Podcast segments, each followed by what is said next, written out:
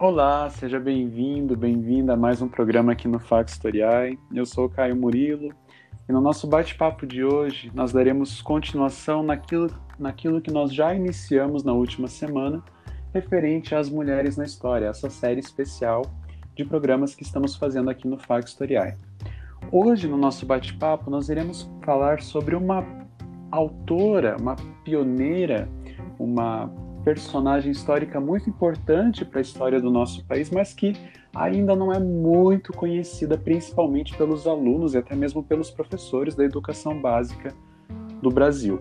Eu estou falando da Nízia Floresta, que vai ser uma mulher que ela não vai apenas publicar um livro que será inovador para o contexto qual ela viveu, como ainda ela acabou criando uma das primeiras escolas exclusivas para meninas no país. E para o nosso bate-papo de hoje, eu trouxe uma convidada que é muito especial, muito querida por mim, minha grande amiga, minha colega de longa data, a Nicole, que fez o ensino fundamental 2 comigo, fez o ensino médio e agora está sendo formanda no mesmo curso de graduação que eu. Nicole, seja muito bem-vinda. É um grande prazer recebê-la aqui no Fax Historiai. E para quem não sabe, né, a Nicole ela fez a sua pesquisa de conclusão de curso sobre a Nízia Floresta. Por isso que ela é a nossa convidada para o bate-papo de hoje. Nicole, eu farei algumas breves perguntas a você e você se sinta à vontade para respondê-las, tudo bem? Tudo Muito bem. bem, então vamos lá. Bom, no começo do século XIX, que é o período em que é, que situa, né, o século XIX vai ser o século que vai situar a Nízia, após séculos, tempos reservados para os cuidados da casa, as mulheres passaram a se interessar pela literatura e também pela escrita. E percebendo esse movimento, jornais e revistas, materiais impressos de uma maneira geral, acabaram sendo destinados a esse novo público que se propagou diante desse público de uma maneira bem rápida e alarmante. Uh, mas, mesmo que tivessem pautas pensadas para as mulheres, as publicações eram exclusivamente escritas, feitas por homens. Nicole, como você visualiza isso? Você acha que a Nízia, por ser uma grande pioneira, ou uma, ou uma das pioneiras aqui no Brasil em relação à escrita, é, acabou sendo mal vista naquele contexto por algumas pessoas? Olha, nós. Bom, olá a, a, todas as pessoas que nos ouvem, né? Antes de mais nada. Bom, é, respondendo a sua pergunta, eu acredito que sim. Por algumas pessoas, sim, principalmente por vários homens, mas pelas mulheres, era meio que visto com um ar de uhum. desconfiança, né? A mulher que buscava é, ir além, digamos assim, porque muitas mulheres elas, elas podiam aprender a ler, mas era aquela coisa de ler rezas, de, de coisas muito ligadas ao mundo privado. Então, sim, provavelmente houveram muitas desconfianças. Aham, com certeza. E até porque não era algo comum ver uma mulher é, publicando uma obra, escrevendo um livro, uma mulher ser considerada como uma erudita, ainda mais uh, aqui no Brasil, no contexto do Império, lá no século XIX. Nicole, agora falando diretamente da Nízia, né, da personagem histórica, é, eu gostaria de saber é, como que fonte dela e como é a maneira que você visualiza ela com o olhar que você tem de pesquisadora. Bom, é, isso é, é, é complexo de responder mas eu diria que eu a visualizo não como uma heroína, mas como que eu posso explicar? É que pode acontecer de muitas pessoas é, observarem alguns personagens históricos como heróis. Só que a Anísia não foi uma heroína. Ao mesmo tempo, ela também não foi uma mulher que se conformou com tudo aquilo que ela vivenciava. Ela criticou, ela buscou é, criar barreiras, mas ao mesmo tempo ela não vai retratar todas as mulheres, por exemplo. Então, é, é muito arriscado nós considerarmos ela como uma heroína. Mas com certeza ela quebrou várias barreiras para o contexto. Ah, claro, com certeza. É... A Nízia, de fato, ela acabou sendo uma propulsora em relação àquilo que ela propagou naquele contexto, né? É, Para quem não sabe, a Nísia Floresta, ela vai se chamar Dionísia, né? Onísia vai ser o nome que ela vai adaptar, né? Que ela vai assinar a obra dela. E ela nasceu em Papari, na província do Rio Grande do Norte, onde hoje se encontra o estado do Rio Grande do Norte, lá no Nordeste. Ela era filha de um advogado português e ela possui uma certa influência, uma aquisição econômica naquela região a qual ela viveu. Quando ela completou 13 anos, a Nízia ela foi obrigada a casar-se com um rico proprietário de terras, conforme é, demandavam as normas sociais da, da época. E poucos meses depois do matrimônio, ela acabou rompendo com seu esposo e ela voltou para sua casa. Você saberia dizer para nós o porquê da Nízia ter rompido com o seu matrimônio? Bom, é, pegando o gancho né, que você estava explicando, quando nós falamos da primeira metade do século XIX no Brasil, nós estamos falando de uma grande importância ao casamento e também, é, na grande maioria dos casos, de casamentos arranjados principalmente por essas famílias que detinham mais poderes aquisitivos, maiores poderes econômicos. E isso ocorreu com a Anísia também, né? Possivelmente ela foi obrigada a se casar com um rapaz que estaria, digamos assim, na mesma condição econômica que ela, só que em questão de, de nível intelectual, de erudição, havia uma grande discrepância entre os dois. E ela não ficou nem um pouco satisfeita com isso. Então o casamento deles durou muito pouco, mas assim que, que ela terminou esse casamento e, e tudo mais, ela já se casou com outro rapaz, um advogado, que era, segundo ela, um homem muito mais erudito. E também é importante destacar que, devido à importância do casamento nesse contexto, a partir do momento que a Anísia ela abandona um casamento e retoma, né, para a casa dos pais dela, e também se casa depois, novamente, isso com certeza era uma, uma afronta àquele contexto. Ah, com certeza. E basicamente, então, o amor dela pela educação, pelo estudo, pelo conhecimento, tornou-se um empecilho para o primeiro casamento dela, né? Se assim a gente pode dizer, né? É, possivelmente. Muito possivelmente. Nicole, é, a Nísia, é, ela é uma autora que gera algumas discrepâncias entre alguns estudiosos, especificamente aqui do Brasil. Porque se, já se discutiu muito sobre o fato de que a obra dela, que é O Direito das Mulheres e Justiça dos Homens, que inclusive é essa obra que você analisou para sua pesquisa, teria sido uma adaptação da obra A Vindication of the Rights of Women, da Mary Wollstonecraft, essa grande erudita inglesa lá do século XVIII que, de certo modo, estava inserida no universo do iluminismo. E ainda existe também uma certa teoria de que ela teria traduzido o livro é, A Mulher Não É Inferior ao Homem, lá de 1750 aproximadamente. Ao analisar a obra da Nízia, e até você mesmo, né, já tivemos contato com o texto da Mary na universidade, você considera que o livro dela foi de fato uma adaptação, uma tradução dessas duas obras, ou você considera totalmente diferente da obra da Mary e da obra francesa? Eu acredito que o livro, ele não é uma tradução ao pé da letra de nenhum desses dois livros, mas sim uma adaptação para o contexto uhum. próprio da Nízia.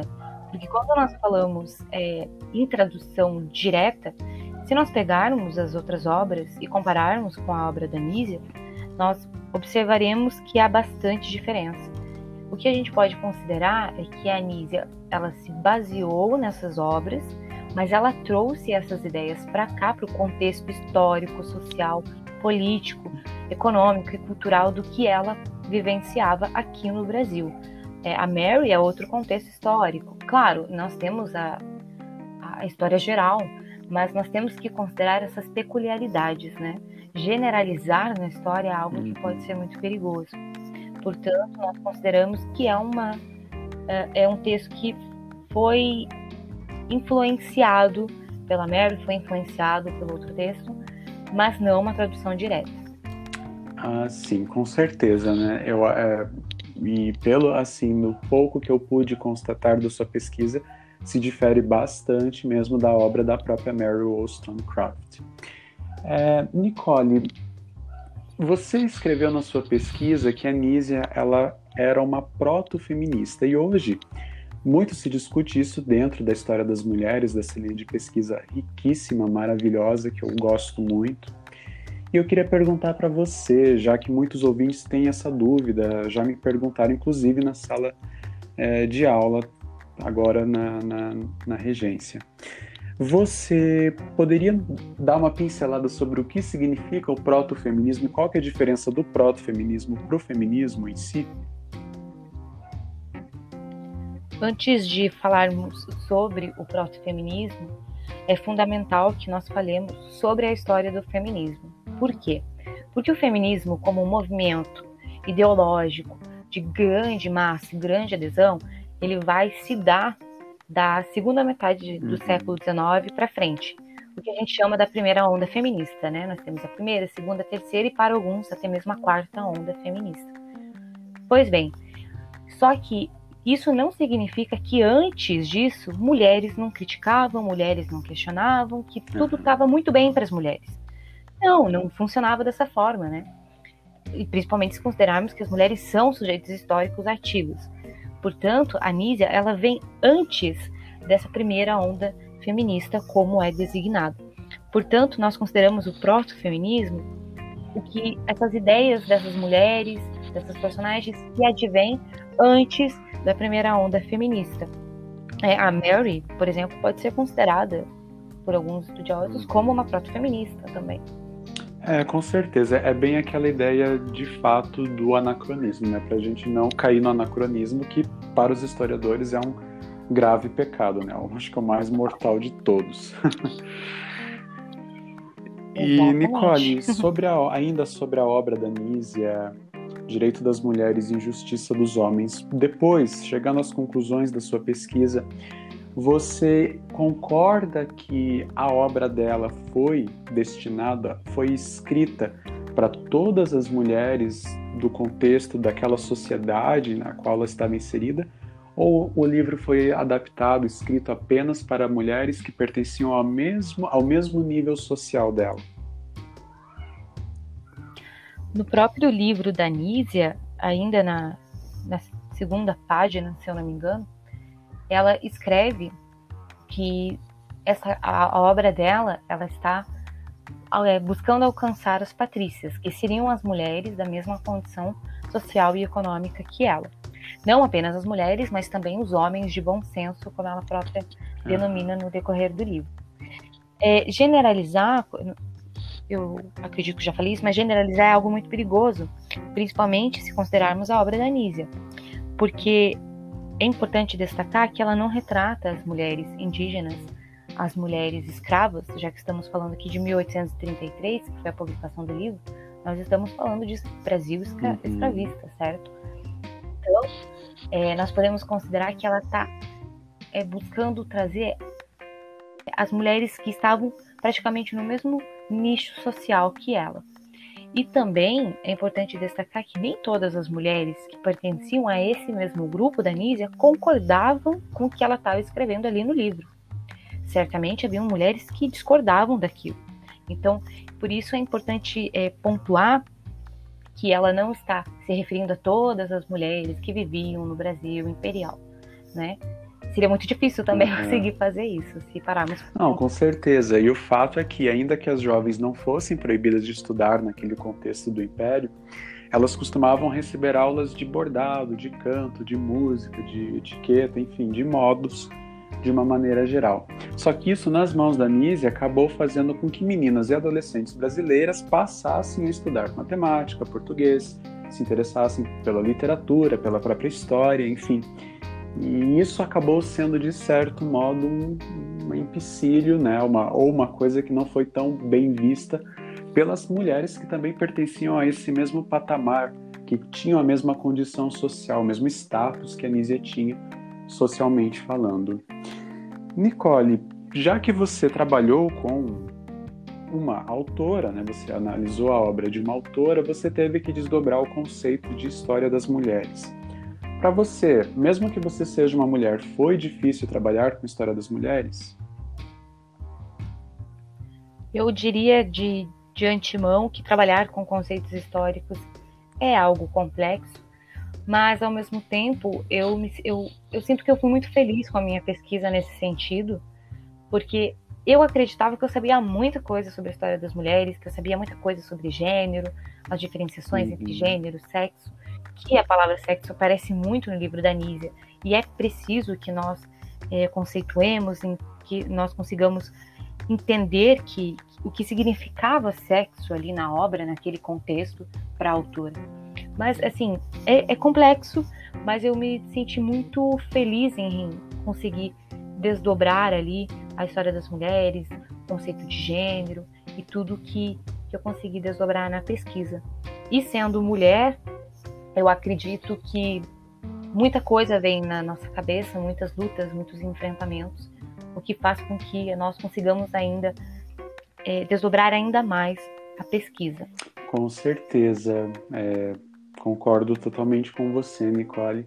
Para quem não sabe, a linha de pesquisa da história das mulheres é uma corrente, uma vertente da história cultural que nessas últimas três, quatro décadas ganhou muita força, muitas historiadoras, pesquisadoras, é, mulheres da, das áreas das ciências humanas de uma forma geral buscaram contribuir para que essa corrente fosse para frente, né? E até mesmo alguns historiadores trabalham, né? O papel do homem nesse caso não é ditar como a história das mulheres deve ser escrita, mas sim contribuir com essa corrente que, na minha visão, é riquíssima dentro da historiografia global de uma maneira geral.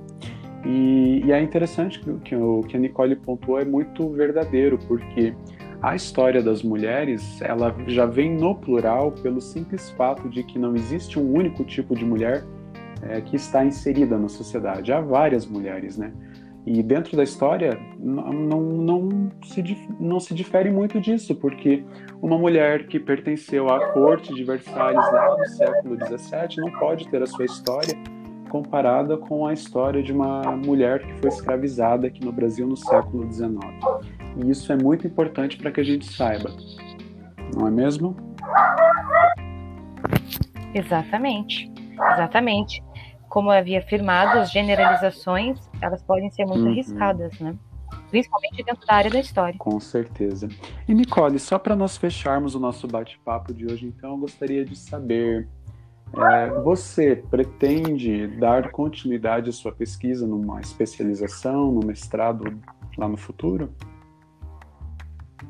Ah, com toda certeza. Se eu tiver as oportunidades necessárias, com certeza. Tanto que a Anísia tem muitos livros que merecem ser desbravados, analisados, como o Opúsculo Humanitário de 1853. Então, muitas oportunidades, né? Muitas pesquisas podem ser realizadas a partir disso. Com certeza. E fica a dica também para você ouvinte que, que talvez queira seguir na linha de pesquisa da história das mulheres, né?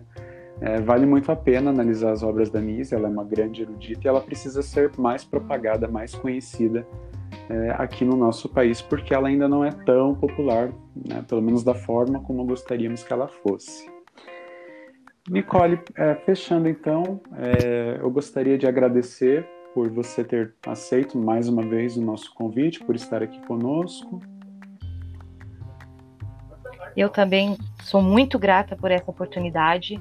Agradeço muito, fico muito feliz com isso, de poder expor para mais pessoas a respeito do meu tema, da minha pesquisa. E muito obrigada. E sucesso né, ao, ao canal, enfim. Enfim, sou muito grata a tudo, gratidão. muito obrigado, Nicole. É, nós aqui do Fax Historial que agradecemos muito pela sua contribuição, por você ter dado sua cara a tapa também pelo tema da história das mulheres, porque a gente sabe que não é fácil, né? Assim como qualquer outro tema que a gente vai explorar é, nas pesquisas dentro da, das humanidades, mas a história das mulheres, de uma forma geral, ela, ela requer muito mais cuidado ainda do que qualquer outro tipo de análise que a gente for fazer, né? Para não cair mesmo nessas lábias do perigo, do anacronismo e até mesmo do machismo. Muito obrigado, agradeço a sua participação. Agradeço também a participação sua ouvinte por estar aqui, por ter dedicado o seu tempo conosco. Compartilhe nas suas redes sociais os nossos podcasts para que assim a gente possa fazer história, né? Para que a gente possa levar a história adiante para outros públicos-alvo. Muito obrigado por sua atenção e até mais.